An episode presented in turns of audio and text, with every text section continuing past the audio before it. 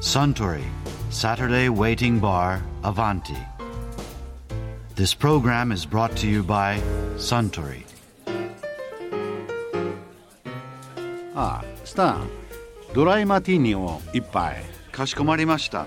ねえスタン考えてみればバーテンダーってバーという空間の総合プロデューサーですよねそうですかだってカクテルを作るだけじゃなくて店の BGM 照明座席の配置酒の仕入れお客さんのさばきカウンターの上の飾り付けからシェーカーを振る姿を美しく見せることまでバーという店全部に責任を持つわけでしょ？はい。シェフは厨房の内側の責任者ではあってもサービスの責任者ではないでしょ？でもバーテンダーはバーの全ての責任者じゃないですか。これはもう立派なプロデューサーですよそうかもしれませんね。うん。あプロデューサーといえば以前カウンターのあちらの席でフジテレビのドラマプロデューサーの太田徹さんがこんなお話をされてましたね。私の頭の中の消しゴムってご覧になりました？あみたいな当たった映画ですねこれねぜひ見ていただきたい。いいの。面白いですよ。でもう小田さん的に面白いの？よよくできてるし、あのー僕の周りの見に行ってた映画館の女性はほとんどもう号泣。もうおえつですね。おえつ？おえつですよ。ヒクヒクしてもうヒクヒクしてんの。恋人同士でどっちかが痴呆症っていうかどんどんこう、女性記の方が憶がなくなっていっちゃうんだ女性の方が記憶がなくなっていくうん。病気なんですね、うん。で男性が、まあ、そのそれを支えていく。で彼女はついにその愛していた記憶さえも失ってしまうけども最後まで見守り続けるみたいな話なわけですよ。なるほど。これ見てね、わかりますね。あの女の人たちがこれほどまであのチョン・ウソンっていうあの主人公の男の人に全員目はハートマークですよ。映画館終わってから、これはねガテン系なんですよ。ビルの工事現場かなんかで働いててね。でもうガタイはいいし色っぽいしそれでいてちょっと心に傷があってひたすら優しいわけ。で何が俺は思わず笑ってしまったかというと映画の中でお姫様抱っこを何度したことかもうやたらとお姫様抱っこすんのよ。コツ？もうほらお僕なんかほら細いからお姫様抱っこしたくてもできない腰痛持ちだし。太田さんやったら倒れちゃいそうですよ。あれで無理無理無理。ブレーンバスター。でもねもうあれをやらなきゃダメねお姫様抱っこはね僕もそう思ってたんであのプライドで木村拓哉さんにお姫様抱っこを最後竹内優子さんにああはい。あれねやっぱ間違ってなかった。お姫様抱っこをされたいんですよとにかく、ある意味では女性はねやっぱそう確信しました。そしてえそれなんか女の子がどんどん記憶がなくなってて彼氏のこともやったら忘れてしまうっていうところが肝じゃなくてお姫様どっかは肝なの？肝ですねあれは。あの泣きはね中盤から記憶を失っていくというそのからくりに泣いていきますよもちろん、うん。だけどもこんだけ泣かすためのその幸せな時の男性のこの優しさもう韓流ドラマのもう根本にも関わるんですけどもとにかくスイート。男性が優しいそしてお姫様抱っこで丘の上かなんか連れて行かれて景色のいいところでここに家を建てようって家建て始めるんですか？でここには君がなんかなんか見るときにいい窓をつけようとかね。もうここは僕の君との部屋でみたいな。もう夢のようなこんな男性がいたらどれだけいいのかっていう人がその自分の記憶からなくなっていくというもうねなんかでも男から見ると友達としてちょっとあんまり付き合いたくでで俺はこれを見てねこれ見て泣く男は何なんだと俺は言ったらうちのディレクターが結構泣いてるんでちょっとがっくりしたんだけどね。女の子はもうも うすごいですよ。ということは何が言いたいかというとそのすごくやっぱり、えー男としての優しさとか、女の人を守るとかっていう、そのでも精神的な強さとか、これをどれだけ今の女性が望んでいるか、で白い巨頭もいませんからね。いないです、うん。そんなんもうだって今ほとんど男はだってもうなむしろ守ってもらうぐらいだから、ま守ってもらっってんだ男は、うんうんそういう時代にね、私のな頭の中の消しゴムは当たりますよ。そういう男だから。そして白い巨頭も一緒。あの江口洋介さんあの里見教授の役なんて家庭をあれだけ守ってですよ。矢田亜希子さんみたいな綺麗なお嬢様が来たって寄せつけないね。そして自分の職を失ってでも研究に没頭するみたいな気骨のある男がいるのかと今。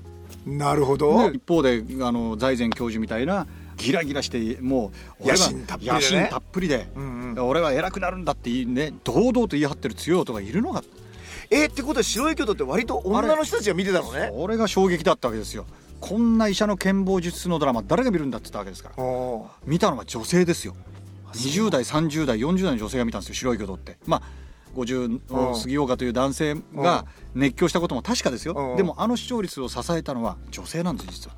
まあ、テレビはそうじゃなきゃ筋取らないですもんね。取らないです。だけどやっぱりそれは、うん。その剣舞術とかそういうことよりは、うん。やっぱりラブな気持ちで見てたのね。見てたんですよ。生き様を見るわけですよ男の。最近見たことないようなそれがたまたま病院でたまたまああいう設定だったけども、うん。この男の生き様っていうかこんなにあのやっぱり男はこうじゃなきゃっていう人たちが見てるから消しゴムも白いことも同じ方程式ですよ。もうボディーガードも一緒。ケビン・コスナーの。もう全部一緒。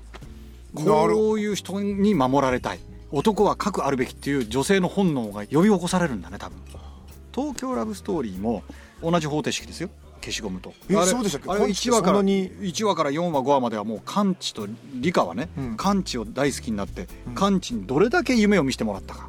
であんな孤独な東京に住ん東京で一人孤独な女の子が田舎者のカンチと出会って、うん。カンチ君と一緒にあんなね小さいアパートかマンションか知らないけども、一緒に住んで、ん。誕生日ケーキを2人で祝って、うん。でじゃあ今度の休みの時には僕の田舎に君を連れて行くよなんて言われて松山ね。松山こんな幸せな時間は過ごしたことがないんだもん彼女は。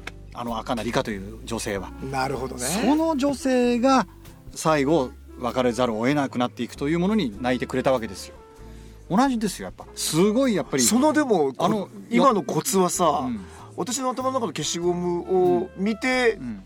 掴んだの、何？ついこの間じゃないだって。ちょちょ東京ラブストーリーでやってるんだもんそれだから再確認したってこと？再確認したってこと。これが必要なんだと。僕やっぱりこれまなあ、まあお姫様抱っこって象徴的なことなんだろうけど、ままあ。あももっとねそういうのをまず出す、だってカンチ君優しいもん。優しかったもん、ね。それまで。あだからそういうやっぱりこういう男性にこういうふうに愛されたいっていうものをどれだけ提示できるかですよ。ラブストーリーは。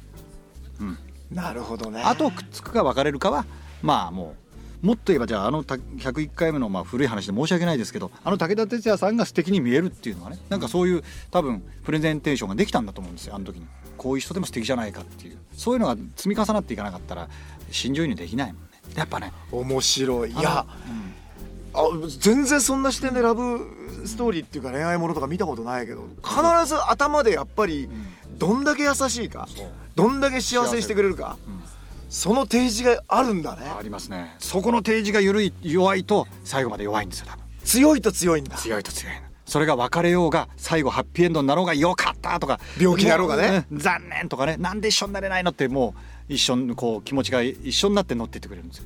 だからそこの最初のインパクトですよね面白い。わかる。うん。セカチュウだってそうだもん。あれもそうです。大筋、うん。頭で。どんなに優しくて、どんなに相手思いかってことをまず見せる、面白い。もう言われてみればだけどねあ